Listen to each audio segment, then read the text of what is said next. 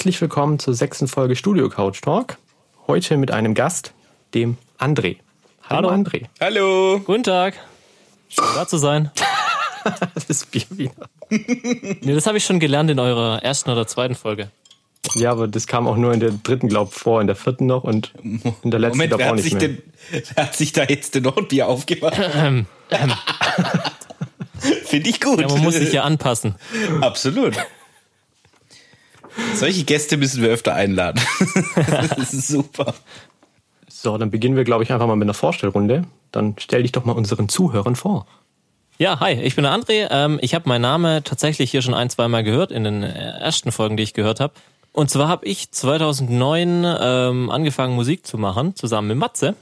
Und ähm, ja, habe seitdem ähm, unter einigen Synonymen schon produziert, ähm, bisschen als DJ un- unterwegs gewesen.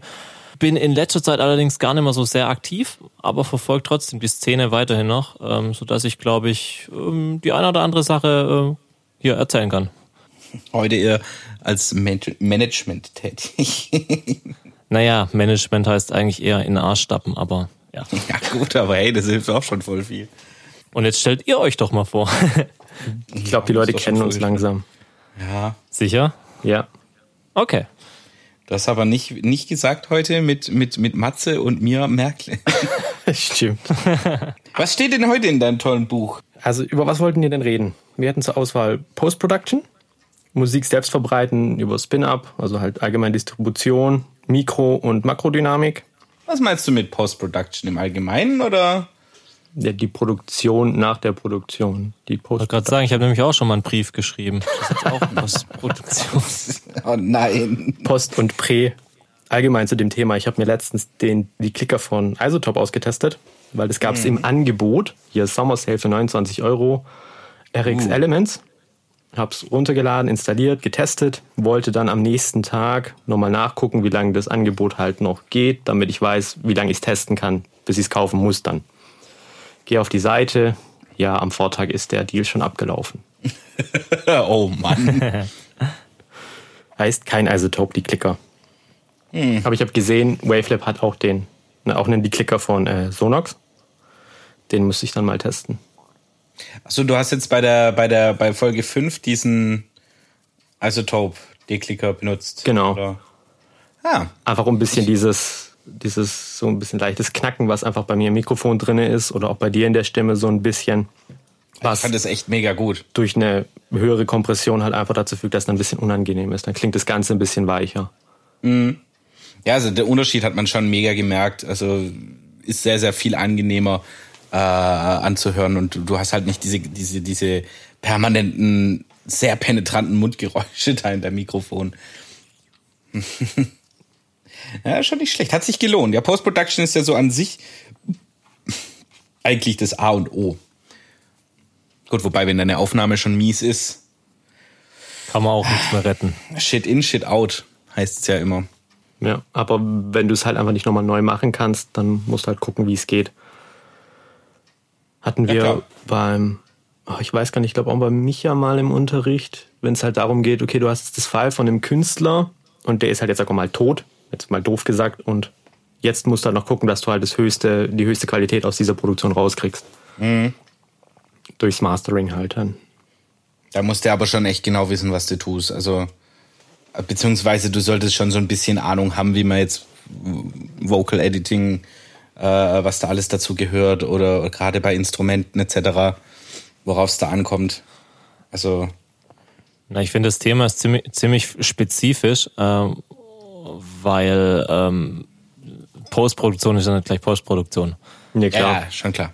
Also es geht ja, es äh, geht's jetzt darum, zum Beispiel in einem Podcast bisschen eine Stimme nachzubearbeiten oder äh, redet man von einem Sänger, redet man von, von Musikern, von einer, einer fertigen, Auf, fertigen gemischten Aufnahme. Ja, oder äh, auch hier Film. Ist ja auch Post-Production.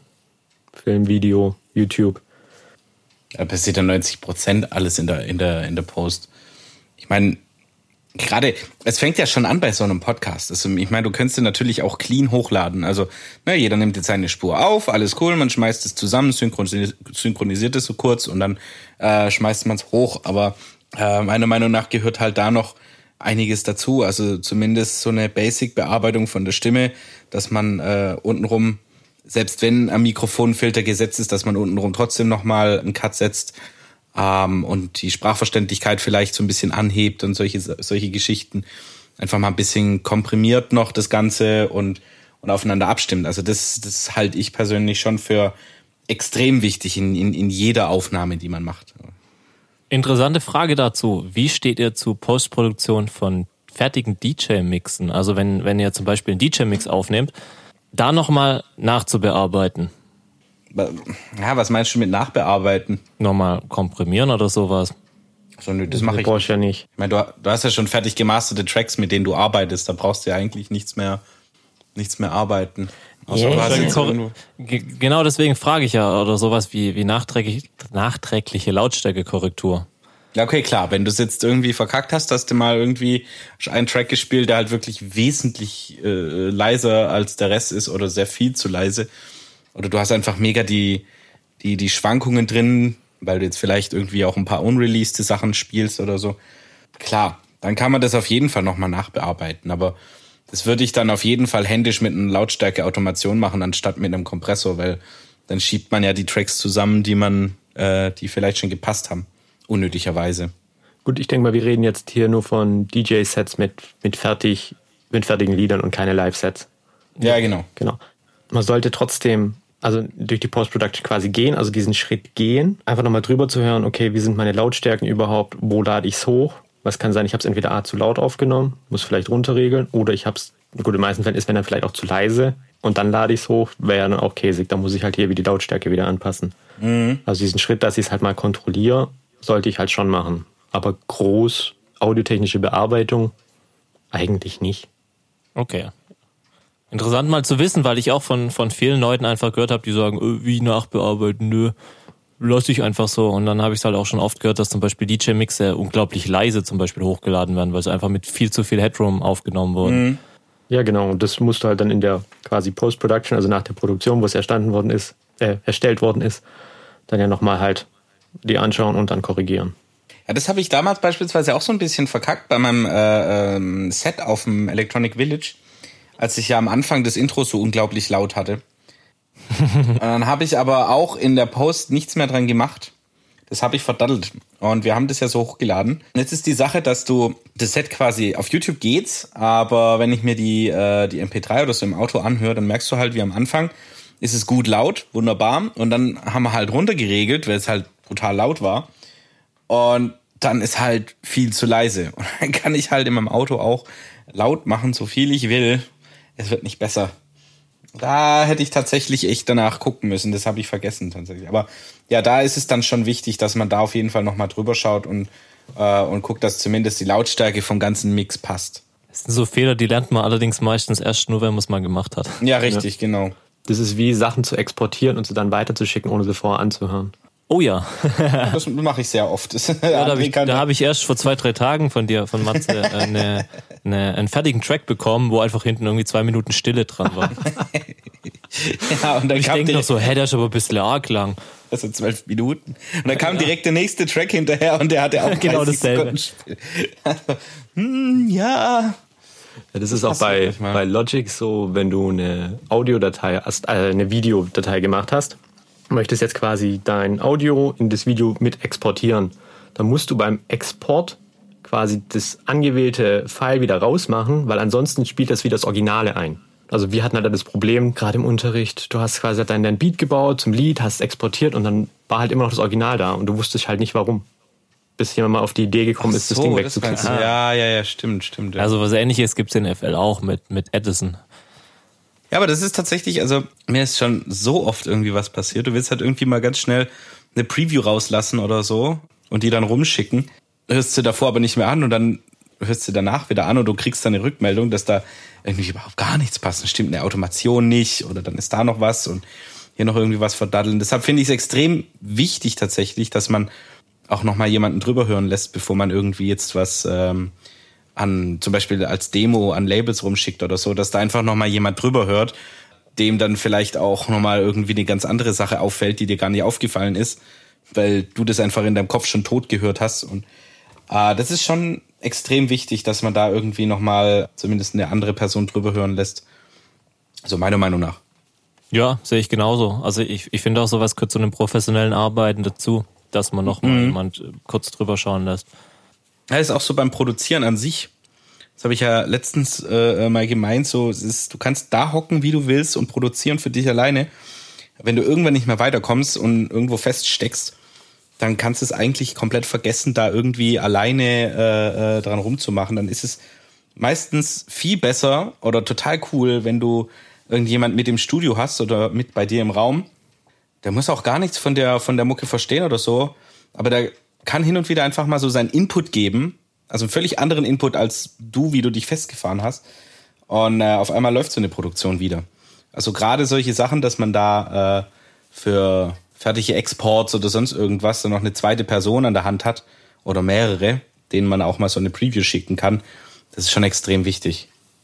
Sollte man nicht unterschätzen.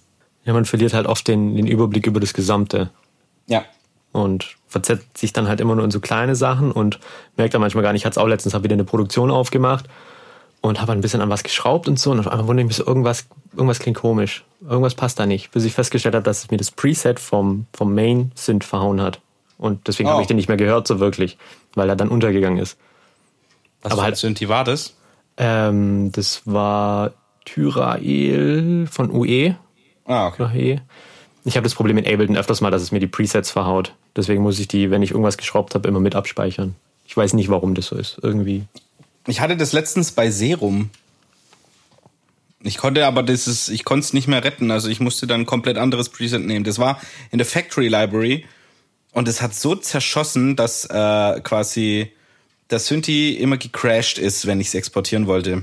Ich hatte halt keine Möglichkeit, das exportieren. Oder du hast ja jetzt die Möglichkeit, in FL Studio eine Spur zu consolidaten. Das heißt, ich exportiere die quasi im Projekt, mache eine WAF draus. Nicht mal das ging, weil der Synthi halt instant gecrashed ist. Das war halt auch extrem schade, weil der Synthi war echt nice.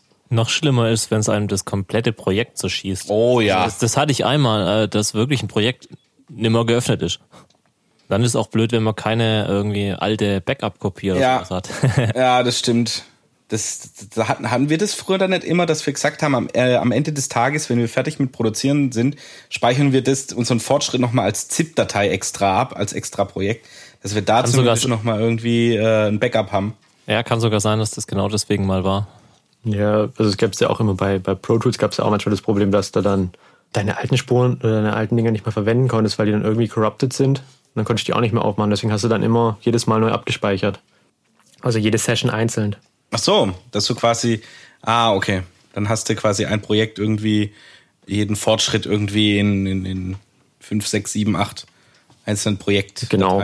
Du kopierst ah. ja dann nicht die Files nochmal mit rein, weil sonst wird es ja irgendwann mal riesig werden. Mhm. Sondern immer nur quasi halt den, den Zwischenstand. Ich glaube, Ableton macht das sogar automatisch. Hm. Oder manche anderen DAWs, die speichern dann jedes Mal immer nochmal den, den, den Step up. Dass du auch im Nachhinein nochmal wieder äh, zurückgehen kannst. Mhm. Ja, das halte ich auch für extrem sinnvoll. Was mich an FL Studio da hin und wieder mal nervt, ist, dass man immer nur einen Schritt zurückgehen kann mit Steuerung Z. Und wenn du halt mehrere Schritte zurück musst, musst du halt erstmal in die History klicken und musst da nochmal rumklicken und rummachen. Spezialtrick, Steuerung Shift Z ist, glaube ich. Echt? Yep. Schon wieder was frag, frag mich nicht warum, aber ähm, funktioniert. Kann man, kann man damit auch sowas ungeschehen machen, wenn man jetzt beispielsweise ein Sample äh, im, im Step-Sequencer aus Versehen ersetzt? Probier's aus. Weil das habe ich bis jetzt noch nicht hinbekommen, dass ich das wieder rückgängig mache. Na, du hast irgendwie eine Kick, du hast eine Clap, das ist alles schon schön da. Du willst jetzt irgendwie noch eine Percussion reinziehen und ziehst die aus Versehen auf ein Instrument, das du schon hattest. Mit Steuerung Z kannst du das nicht mehr ändern dann ersetzt er dieses Sample. Fertig aus ist die Kiste. Ups. Und wenn du dann nicht mehr weißt, was das, an, was das alte war, das Originale, dann hast du verkackt. Alte Projektdatei öffnen, nachschauen. Wenn man eine hat. Deswegen nach jeder Session abspeichern. ja, das werde ich mir jetzt merken. Speichern, speichern, speichern. Ja, das auf jeden Fall. Vor allem solche Projektdateien verbrauchen ja auch nicht allzu viel Speicherplatz, von dem her, äh, ich habe es mir angewöhnt, extrem viele Versionen einfach abzuspeichern. Immer wenn ja. eine größere Änderung ist, ich weiß. Version Nummer hinten ran. Äh, allerdings ähm, gefährlich, weil man auch ziemlich schnell einen Überblick verlieren kann. Ja. Ja, vor allem wenn du dann irgendwelche Zahlen und dann noch Zahlen verwendest und dann noch weitermachst mit Buchstaben. Ne? Ja. Version 24b. Version 24b2. 2.1a3. So, Ja, genau, mhm. ist- Oh, was da in den alten Trans-Projekten teilweise für Bezeichnungen hinten dran gestanden sind, die, die, die waren länger als alles andere. Ja, genau, das wird noch schlimmer, wenn man, wenn man zu zweit produziert und sich die Dateien gegenseitig schickt. Ja, Da weiß niemand nicht mehr, wer wie was benannt hat. Das Genau, deswegen- System war aber echt sinnvoll eigentlich. Ja, wir haben immer gesagt, ich krieg die vordere Nummer und dann die Matze und Matze bekommt die hintere Nummer. Und das heißt, dann war es halt 2.0, 3.0, 4.0 war immer von mir und Matze dann einfach mit 4.1, 4.2, 4.3 und so weiter weitergemacht. Das System hat mega gut funktioniert. Also Ja. da wusste man halt immer, wer jetzt gerade so die letzte Version hat. Wichtig ist nur, dass man sich abspricht und dann parallel weiterarbeitet. Wobei Ja, führt auch zu interessanten Ergebnissen, ähm, aber ist schwierig, weil man es nachher alles irgendwie wieder zusammenfügen muss. ja, das Problem ist ja immer noch, dass du in FL keine Projekte merchen kannst, so wie ich das jetzt. Also nicht, dass ich wüsste zumindest. Kann man das in anderen DAWs? Was meint ihr mit Merchen? Dass du zwei Projekt, äh, also quasi zwei Projekte hast, zwei Projektdateien, äh, dass du die quasi in ein Projekt zusammenfügen kannst. Das geht in Ableton quasi mit einem Workaround. Also Ah. ich kann in meinem Browserverzeichnis kann ich die Projekte aufmachen und kann mir dann die einzelnen Spuren rausziehen. Ich könnte mir dann auch theoretisch alle Spuren anwählen und dann einfach mal reinziehen und alles, was dann doppelt ist oder was, was wegbleibt, äh, wieder rauslöschen. Das Ja, das geht. wäre cool. also du Kann kannst auch halt gut auch sein, dass es irgendwo in FL oder so geht und ähm, ja, wir die Funktion noch nicht gefunden haben. Das ist halt gerade für live oder so wichtig. Jetzt hast du einen. Track gebaut und willst ihn dann halt auch wieder in einem Live-Set verwenden und möchtest jetzt nicht irgendwie die ganzen Spuren exportieren mit MIDI, die ganzen Presets abspeichern, sondern kannst dann quasi einfach die Spur reinziehen ähm, in dein Live-Set dann quasi. Aber wie handhabt ihr das mit den Dateien eigentlich?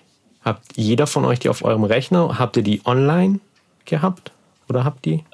Wir hatten die eigentlich immer auf dem Rechner. Äh, Ja, also jeder hatte halt seine Version und wenn du dann, äh, also vielleicht generell zum, zum ähm, gemeinsamen Produzieren, ähm, wenn man nicht zusammen in einem Studio oder in einem Raum sitzt, sondern sich die Dateien wirklich hin und her schickt, ist es natürlich was anderes, wie wenn man zusammensitzt und an, an, immer an einem PC arbeitet. Wenn wir halt an zwei PCs mal gearbeitet haben, haben wir es so gemacht, dass jeder seine aktuelle Version auf dem PC hatte und dann halt irgendwie zwei, drei Tage dran rumgeschraubt hat und dann gesagt hat, ich bin jetzt fertig und dann haben wir uns die Datei geschickt. Also dem, dem anderen dann geschickt. Und dann hat der weitergemacht und hatte halt dann seine aktuellen Versionen wieder. Genau, also ich habe jetzt zum Beispiel irgendwie einen Track angefangen, äh, hatte irgendwie eine Idee oder was auch immer, habe da mal so ein bisschen rumgemacht und dann war das halt Projekt XY äh, äh, 0.1 und dann habe ich das Ding dem André geschickt. Ich hatte logischerweise immer noch die 0.1 auf dem Rechner, aber André hatte dann auch die 0.1 und hat sich das dann quasi abgespeichert, hat dran weitergearbeitet und später war es dann bei André eben dann die 1.0 von diesem Projekt und die hat er mir dann wieder zurückgeschickt. Und äh, so hatten wir quasi immer beide die ganzen Versionen auf dem Rechner. Aber Also halt irgendwelche Zwischenschritte. wenn Ja, genau, halt mal genau. Dann, oder wenn, wenn, wenn Matze dann zum Beispiel dann 0.1, 0.2, 0.3 gemacht hat, dann hat er mir halt nur, nur die 0.3 dann zurückgeschickt und ich habe dann an der Stelle weitergemacht. ja, Hat sich eigentlich so relativ gut bewährt. mhm, tatsächlich schon, ja. Aber jetzt machen wir ja nichts mehr. Ja, aber ich habe mir die Frage gestellt, ob es nicht mit äh, quasi Dropbox einfacher ist, wenn der dann quasi online die Datei stellt und dann immer gleichzeitig synchronisiert. Du brauchst halt nur einen großen Cloud-Speicher, der dir halt auch so viel zur Verfügung stellt. Klar, so könnt ihr es auch machen. Ich glaube, da gibt's auch keinen, oder n- nicht den Weg, sondern da muss jeder für sich entscheiden, was besser funktioniert. Ich hätte bei dem Cloud-Speicher eher das Problem, dass wenn ich beispielsweise, es war ja aber wirklich oft so, dass dann einer irgendwie am Projekt gearbeitet hat und der hat sich dann verhaspelt und es wurde vielleicht nix oder äh, ne, dass ich dann gesagt habe, hier guck mal, ist doch voll geil und dann schicke ich es rüber und dann, nee, irgendwie ist es nicht und dann, hm, Ja gut, man kann ja trotzdem dann noch die äh, verschiedene Versionen abspeichern, so ist ja nicht. Ach so, ja, immer gut, dann. überschreiben. ja gut, dann, dann ja. Dann wäre sowas mit dem Online-Speicher natürlich auch eine gute Möglichkeit. Ja. Aber wie gesagt, es hat sich ja eh erledigt. Das Problem war, glaube ich, damals aber auch äh, unsere Internetverbindung. Oh ja, die war bei uns beiden echt miserabel. Ja, Ja gut, Internet ist ja heutzutage eigentlich kein Problem mehr. Außer du bist auf der Alp und irgendwo in der Pampa. dann geht Oder gar nichts. bei, oder du wohnst bei André. Ja, am Ende von der Straße. Ja. Habt ihr immer noch keins? Kein schnelles Internet. Äh, Ja, generell schon, aber ist halt das letzte Haus an der Leitung, deswegen ähm, kommt nicht mehr viel an. Gut, kommen wir zum nächsten Thema. Cheat Sheet. Ja, also ich find's äh, Ah, warte mal kurz. nicht, nicht sonderlich hilfreich. Ich habe dir das Bild gar nicht geschickt, André, weil ich habe Mats ein Bild geschickt, wo bei einer Kick dran stand, unter 50 Hertz, unwanted. Das Bild habe ich letztens auf Instagram gesehen und dann habe ich gedacht, das müssten wir gleich mal bereden. Ich packe das dann auch in die Show Notes, dass die Zuhörer das auch schauen, ansehen können. Und zwar sind auf dem Bild verschiedene Frequenzen von einer Kick eingezeichnet. Und bei manchen Bereichen steht dann dran unwanted oder hier increase to make it punchy. Und es sind halt sehr große Bereiche und Matze darf mal erklären, wie so eine Kick aufgebaut ist. Der kennt sich da eigentlich sehr gut aus. Ja, eine Kick ist eigentlich aufgebaut in mehrere Teile. Eine Kick hat einen Punch. Das ist dieser Klick am Anfang. Also man kann es Punch oder Klick nennen, wie man, wie man das mit. Beziehungsweise der Klick ist eigentlich nur der Oberton, also der Hochtonanteil dieses Klick. Und da gibt's Kicks, die sind besonders dumpf. Da ist der Klick sehr leise oder es gibt gar keinen so einen richtigen Klick. So ein Transienten. Ja, genau. Und dann gibt's eben welche, die haben einen sehr, sehr deutlich hörbaren, Ki- äh, so ein hörbares Klicken. Das ist zum Beispiel bei Transkick, die sind immer sehr clicky. Und dann hast du eben, äh, ja, deinen Punch, der sich eben da zusammensitzt aus diesem Klick und eben den tiefen Frequenzen schon mal, also der ersten Amplitude da unten, die da passiert. Und dann geht's auch schon ins Low End. Und das Low End, das ist quasi so dieser, dieser, diese wummrige Bass, der dann bei einer Kick noch hinten dran ist. Der bei manchen Kicks länger ist und bei manchen kürzer. Und ich finde, ich halte von so einem Cheat Sheet eigentlich überhaupt, also nicht überhaupt nichts, aber eher weniger. Das Problem halt bei dem Ding ist, dass es echt sehr allgemein gehalten ist. Du kannst es so gar nicht irgendwie auf alles anwenden. Natürlich kannst du da vielleicht mal schauen, in welchem Bereich ungefähr ein Punch liegen kann oder liegen sollte und wo es vielleicht muffen kann. Ja, das ist vielleicht gar nicht so schlecht, aber es ist vielleicht so ein bisschen als Orientierung ist es okay, aber ich würde mich auf keinen Fall irgendwie drauf verlassen, weil gerade in verschiedenen Genres sind die Kicks einfach auch komplett unterschiedlich. Ich finde es auch schwierig, ähm, sowas so zu verallgemeinern. Also eine Kick ist halt auch nicht, nicht, nicht gleich eine Kick. Und ähm, ja, Eben. gerade auch in, de, in dem Sheet sind die Frequenzbereiche auch ziemlich weit. Ja, du kannst ja theoretisch auch ein irgendein ein aufgenommenes äh, Sample, das du jetzt irgendwie über einen Field Recorder aufgenommen hast, als Kick benutzen, ja. Und in einem Pop-Track entspricht es vielleicht überhaupt nicht so richtig einer Kick, aber sie, es, es funktioniert als Kick, dieses Sample, dieses Geräusch. Und äh, da kann die Frequenzverteilung halt komplett anders sein. Wenn es funktioniert, funktioniert es halt.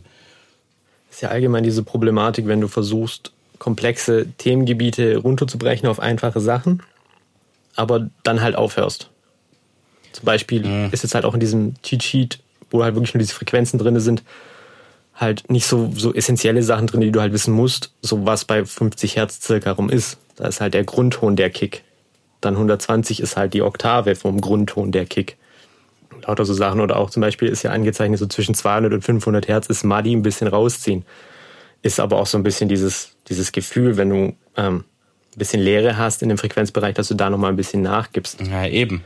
Manchmal, gerade im Techno-Bereich, will man eben den Frequenzbereich haben. Wenn ich, wenn ich den da rausziehe, dann, dann, dann wird mir beispielsweise, werden mir viele Kicks einfach viel zu trocken. Also, die gehen dann halt auch komplett unter. Die sind dann nicht mehr warm. Ich Also, das kann man nicht verallgemeinern. Ich find solche Angaben sowieso immer schwierig, äh, irgendwie, was man machen sollte oder machen muss. Äh, ich bin so der Meinung, wenn was gut klingt, dann passt's auch, dann kann man es auch so machen. Und ob man jetzt die fünf, die, was, was steht da drin, unwanted, irgendwie 200 bis 450 Hertz, ob man das jetzt rauszieht oder nicht, ja, solange es am Ende gut klingt, ist doch voll egal. Dann kann ich sogar reinpushen, wenn es was bringt. Ja, eben. Genau. Sache ist halt immer nur die, wie klingt's im Endeffekt. Es gibt ja da auch dieses, also, ja. Äh, nee, nee, erzähl du kurz. Ich kann nachher nochmal drauf zurückkommen. Es gibt da auch dieses, dieses habe ich auch mal gesehen jetzt vor einer Weile, so ein, auch so ein Cheat Sheet, wo es äh, um ähm, die Panoramastaffelung und Tiefenstaffelung geht. Wo ich auch dachte, also das ist doch, das ist doch völliger Schwachsinn. Also da war irgendwie. Das hast du mir so- gezeigt, genau. Da stand irgendwie dran, dass die Vocals ganz außen sein sollten. ja, irgendwie Backing Vocals ganz links und rechts außen und dann irgendwie Shaker oder sowas auch noch. Das war in so, in so, so ein Kästen war das irgendwie angeordnet und das, das, das ist, das ist halt irgendwie völliger Schwachsinn, weil bei einer Band beispielsweise mischt man oft sehr gern so, wie die Band irgendwie auf der Bühne steht, dass es Drumming vielleicht so ein Stück weiter von links kommt und dass der Bass vielleicht ein bisschen weiter rechts sitzt, also nur minimal, so dass es so ein bisschen breiter gestaffelt ist. Da gibt's keine Faustformel. Also das, das ist halt, ich, ich finde, es kommt immer von Track zu Track an und auch von Genre zu Genre. Ja, ganz wichtig, wirklich von Genre zu Genre. Ähm, weil am Ende muss man auch immer sagen, Musik ist in gewisser Weise immer eine Kunstform und ja. ähm, das kann man eben auch mal so oder so machen.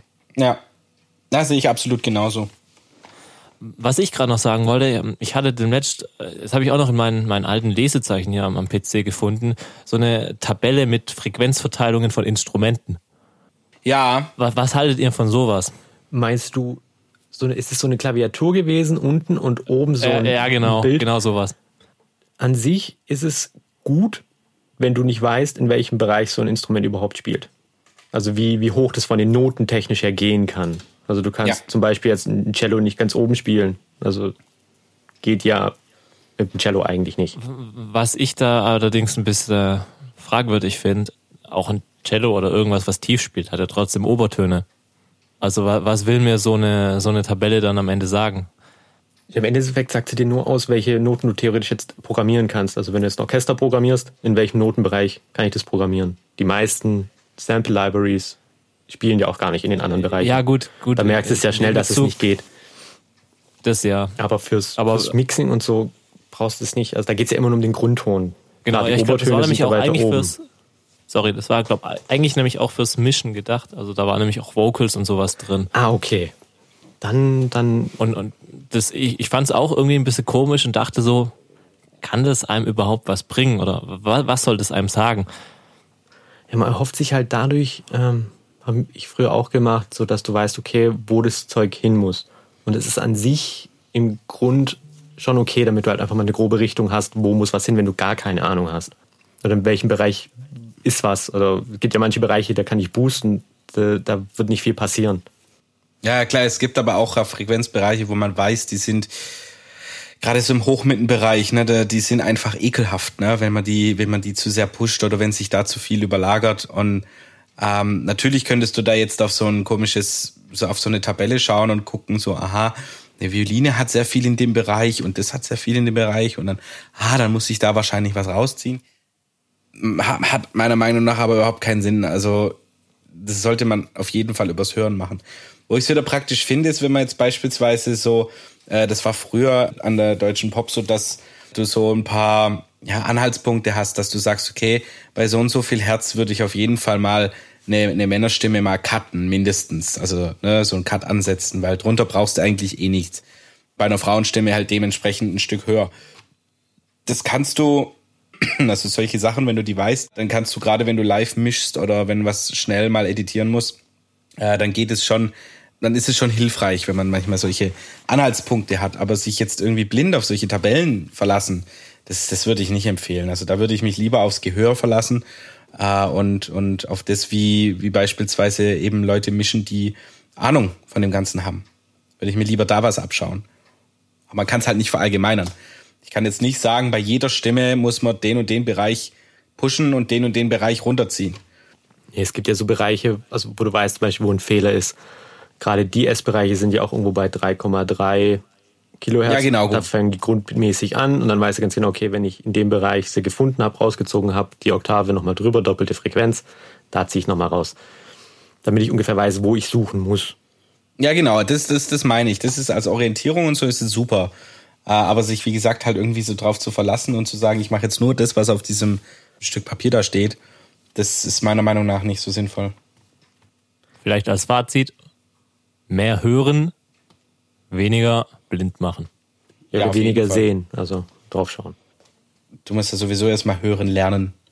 Wenn du, wenn du Was? Die, Hallo, ich höre nichts. Wenn du in die Musikproduktion einsteigst, dieses analytische Hören und so, das musst du sowieso erstmal lernen überhaupt auch mal dieses selektive Hören. Zu gucken, wo, was passiert da, was, was habe ich für Instrumente, wo kommen die her, in welchem Bereich sind die ungefähr frequenzmäßig, was spielen die vielleicht für eine Rhythmik und so weiter, was habe ich für eine Melodie, was habe ich für, äh, für Instrumente in der Melodie, was habe ich für einen Bass, was spielt der für eine Rhythmik und so. Das ist schon mal echt schwer, aber ja, das muss man halt erstmal lernen. Und dann braucht man auch so ein komisches Sheet dann nicht mehr. Kommen wir schon zum nächsten Thema. Musik selbst verbreiten. Spin-Up. Da wolltet ihr irgendwas sagen. Also Matze.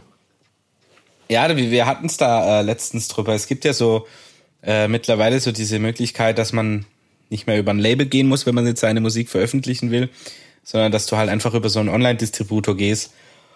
Und da gibt's ja auch so verschiedene. Ich meine, der bekannteste ist jetzt Spin-Up. Äh, es gibt ja auch noch dieses CD Baby und äh, dieses Fair, Fair, Fair, keine Ahnung.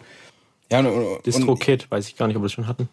Ja, und mir, mir ist es da aufgefallen, so, es gibt ja, also ich, ich dachte, es wäre bei, bei, bei allen so dieses Modell, dass du quasi äh, pro Release dann ähm, jährlich irgendwie was zahlst.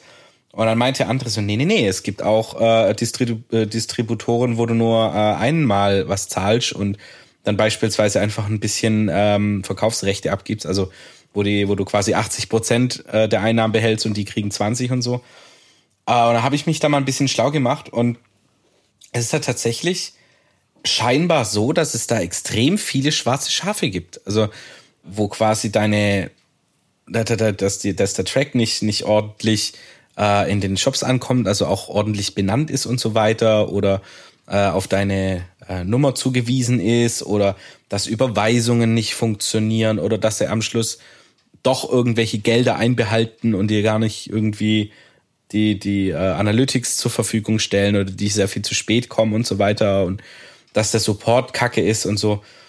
Und da dachte ich, so, so schön das ist, aber es, es kann teilweise auch, also du kannst da wirklich abgezockt werden, habe ich das Gefühl. Deshalb bin ich mir jetzt nicht mehr so sicher, wie cool das ist. Naja, vielleicht hast du einfach noch keine schlechten Labels erwischt. Na doch. Für mich genau dasselbe. Also ähm, die Frage ist eigentlich vielleicht eher, warum sollte man oder warum möchte man was über so eine Distribution releasen und geht nicht zu einem Label? Weil das Label einen vielleicht nicht will. Das ist ja gerade so das. Also ich schicke ja äh, die ganzen Sachen, die ich jetzt fertig habe, die schicke ich ja rum. Und äh, wenn da eben keine Antwort kommt äh, innerhalb von einem Monat oder so, dann geht das Ding als Free Release raus und dass es dann eben auch auf Spotify und so weiter zur Verfügung steht, äh, nimmst du dir halt selber einen Distributor und knallst es selber hoch. Äh, wir müssen hier aber auch schön unterscheiden. Nur weil wir jetzt was bei einem Label einreichen, haben wir nicht das Problem mit dem Distributor gelöst. Das bleibt weiterhin bestehen. Das hat sich nur verlagert von uns mit dem Dist äh, von uns zum Distributor, vom Label zum Distributor. Aber das Problem ist ja immer noch dasselbe. Die können ja auch quasi wieder einen schlechten Distributor wählen äh, und dann abgezockt werden. Und dadurch werden auch wir wieder abgezockt. Und für Spotify musst du ja eigentlich ja, einen Distributor haben. Da kannst du ja selber gar nichts einreichen. Ja, genau.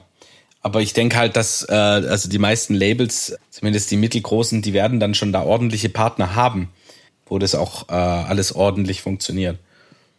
Ja, das ist vielleicht auch eher ein interessanteres Thema, äh, was ein Label einem dann unterm Strich überhaupt bringt. Genau. Ja, im, besten, Im besten Fall ist ja das Label nicht nur dafür da, dass er irgendwie jetzt deine Musik irgendwie an Stissel bringt, sondern dass sie eben äh, auch noch eine Reichweite haben, die sie dafür im besten Fall nutzen, um äh, dein, dein Track auch publik zu machen und Werbung zu machen und äh, deine Reichweite so ein bisschen zu erhöhen. Also das ist ja der eigentliche Grund, warum man äh, zu einem Label geht. Nicht, dass man irgendwie seine Musik äh, veröffentlicht hat, weil wie gesagt, das kann man ja auch selber machen über einen Distributor so. Äh, aber da geht's halt wirklich um, um das Marketing, um die Reichweite und äh, um die Connections, die man da, die sich daraus vielleicht auch ergeben. Oder auch noch um das Thema ähm, Verlag. Also die Rechte. Ist ja dann auch wieder was ganz anderes wie mit dem Label. Also das Label kann den Verlag darstellen, seine Sachen verlegen. Also nicht irgendwo anders hinlegen, aber halt äh, die Rechte, die Aufführungsrechte und so weiter, was da gibt für Werbung und so weiter. Das macht ja alles der Verlag. Ja. Da gibt's ja dann, oh, genau, gibt's ja den Verlag und dann noch mit dem Interpreten und, und so dieses ganz komische Gewirr irgendwie, was für Leute da alles mitwirken an so Musikrechten. Da kenne ich mich aber absolut zu wenig aus. Das ist auch ein kompliziertes Thema, so das, das Ganze ja so, gerade Musikrecht und so weiter, das ist, das ist schon auch ein ziemlich trockenes Thema. Da muss man ja, auch ja, Lust haben, sich dafür zu interessieren. Ja, ja, Ja, aber- das ist richtig. Aber gerade bei Selbstvermarktung musst du es halt oder solltest du es halt machen. Du solltest zumindest ein bisschen Bescheid wissen, also dass es Verlage gibt, Distributoren, was ein Label macht, was du, was in so einem Vertrag drin steht und so weiter. Ja, das solltest du schon wissen. Gerade du bist ja als Künstler auch irgendwo selbstständig, ne? Du musst dich ja auch irgendwie gucken, dass das Ganze irgendwie, musst ja auch schauen, dass es läuft und dass du dich nicht verarschen lässt. Es gibt, glaube ich, genug Instanzen, wo man sich verarschen lassen kann. Ja, Da wäre es auch, glaube ich, allgemein gut, hatte ich auch letztens den Gedanken, ähm, auch eine kaufmännische Ausbildung oder halt allgemeine Ausbildung, also am besten halt natürlich im kaufmännischen Bereich, dass du einfach mal das lernst, wie so Vertrieb funktioniert, wie so eine Firma funktioniert, wie so Steuern funktionieren, dass du dich da einfach ein bisschen auskennst. Na, die Realität sieht aber in der Regel anders aus. Da ist jemand, der hat Bock, Musik zu machen. Macht Ja, halt eben. Musik. Genau. Der sagt ja jetzt nicht, ich muss jetzt als erstes, ich möchte Musik machen. Dann lass mich als erstes mal eine äh, Industrie, Handel, sonst was äh, Ausbildung machen. ja, das stimmt. Erstmal ein BWL-Studium, bevor ich Musik produziere. ja, eben, Du musst ja kein BWL-Studium machen, aber es ist halt einfach vom Vorteil, wenn du dich da ein bisschen auskennst. Das auf Den jeden Bereich. Fall, ja. Weil ich habe schon oft genug gehört von Leuten, die sich beschwert haben dafür, dass sie Umsatzsteuer zahlen müssen als Kleingewerbe oder als Gewerbe. So, ja, du musst es nicht zahlen, das zahlt der Endkunde, du gibst es nur weiter ans Finanzamt. Deswegen zahlst du selber auch keine Umsatzsteuer, wenn du was kaufst. Also du musst es schon zahlen, aber du kriegst das Geld wieder zurück vom Finanzamt. Weil durchlaufender Posten interessiert dich nicht. Ja, das ist auch lustig. Es gibt ja tatsächlich auch Labels, gerade so die früher, als es diese ganzen Distributoren und so nicht gab, als du wirklich irgendwie so ein Label gebraucht hast, mehr oder weniger, um irgendwie deine Musik an den Start zu bringen, haben ja auch ganz, ganz viele Leute irgendwie so erzählt, ja, ich gründe jetzt ein eigenes Label. Und dann war halt auch immer so die Frage, warum? Was bringt's dir? So, deine Reichweite erhöht sich nicht nur, weil du ein Label hast. Gut, okay, du kannst deine Musik halt irgendwie releasen. Das ist toll. Aber das führt halt dazu, dass es da wirklich einige Labels gab, die mit, mit Inhabern, die nicht mal wussten, um, äh, was es überhaupt geht. Und äh, Andre und ich, wir haben ja auch mal äh, eine Single released, eine unserer ersten, bei einem, bei einem Label. Und dann stehen ja da ja, stehen da ja teilweise in solchen Musikverträgen auch mal Optionen drin. Und äh, so eine Option heißt ja äh, im Grunde die, die Folgeproduktionen, die du äh, irgendwie machst, trittst du rechtlich auch noch an dieses Label ab, beziehungsweise die können sagen, okay, wir haben zwei Optionen, das heißt, wir äh, die nächsten Produktionen, die ihr äh, veröffentlichen wollt, die kriegen erstmal wir. Und dann haben wir mal, glaube ich, nachgefragt, oder ich habe nachgefragt, was das mit den Optionen heißt, weil ich, ich wusste das damals nicht. Und dann meinten die von dem Label halt auch nur, ja, das heißt irgendwie, weiß jetzt auch nicht so genau, aber das müsste das sein, dass die äh, irgendwie uns aussuchen können, ob sie einen Titel nehmen oder oder nicht, also dass die auch einen Titel ablehnen können und sowas. Und er Das ist ein da halt Standardvertrag. So. ja, und, und, und er wusste da halt einfach selber nicht Bescheid, was da in dem Vertrag steht.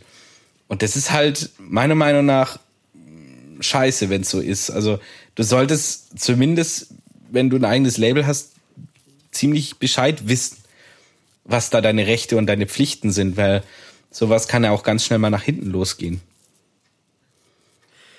Nee, das Allgemeinvertrag wirklich gut lesen. Vertrag verstehen. Ja, Nicht das nur lesen. Stimmt es auch wieder. Vertrag Was verstehen. schwieriger gesagt ist, erstmal denkt. Wenn du was nicht verstehst, dann lass es rausstreichen. Das ist am besten. Was schwieriger gesagt ist, als man denkt. Was? Stimmt das nicht?